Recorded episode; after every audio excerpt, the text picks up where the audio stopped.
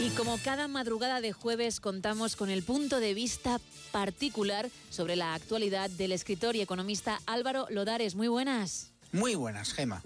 La exageración en la vida en general, y por tanto también en la política, no es recomendable. Feijó ha dicho, o le han recomendado que diga, que igual que la Unión Europea actuó frente a Hungría y Polonia, que debería actuar ahora en el caso español. ¿De verdad Feijó se cree lo que dice? ¿De verdad cree que la situación actual de España es comparable a la de esos otros países que menciona?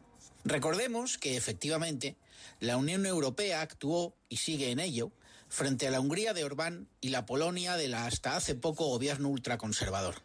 Y actuó en ambos casos congelando los fondos europeos, porque en la Hungría de Orbán y en la Polonia ultraconservadora del PIS peligraban de verdad, y en el caso húngaro sigue peligrando, el Estado de Derecho, la democracia y las libertades.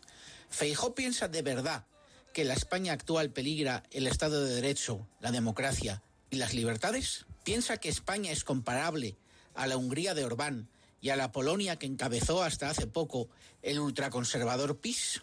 Lo que ha dicho Feijó, o lo que alguien le ha invitado a decir, quien se lo haya aconsejado es su peor enemigo.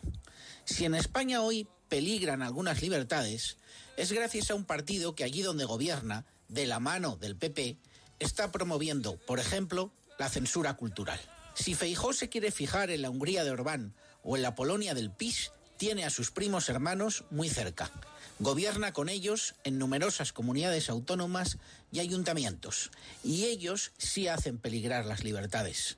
En España se dijo, afortunadamente, que no se quería en el gobierno a los primos hermanos de Orbán y del PIS polaco. Hasta la próxima, Gema. Hasta la próxima, Álvaro. Gracias.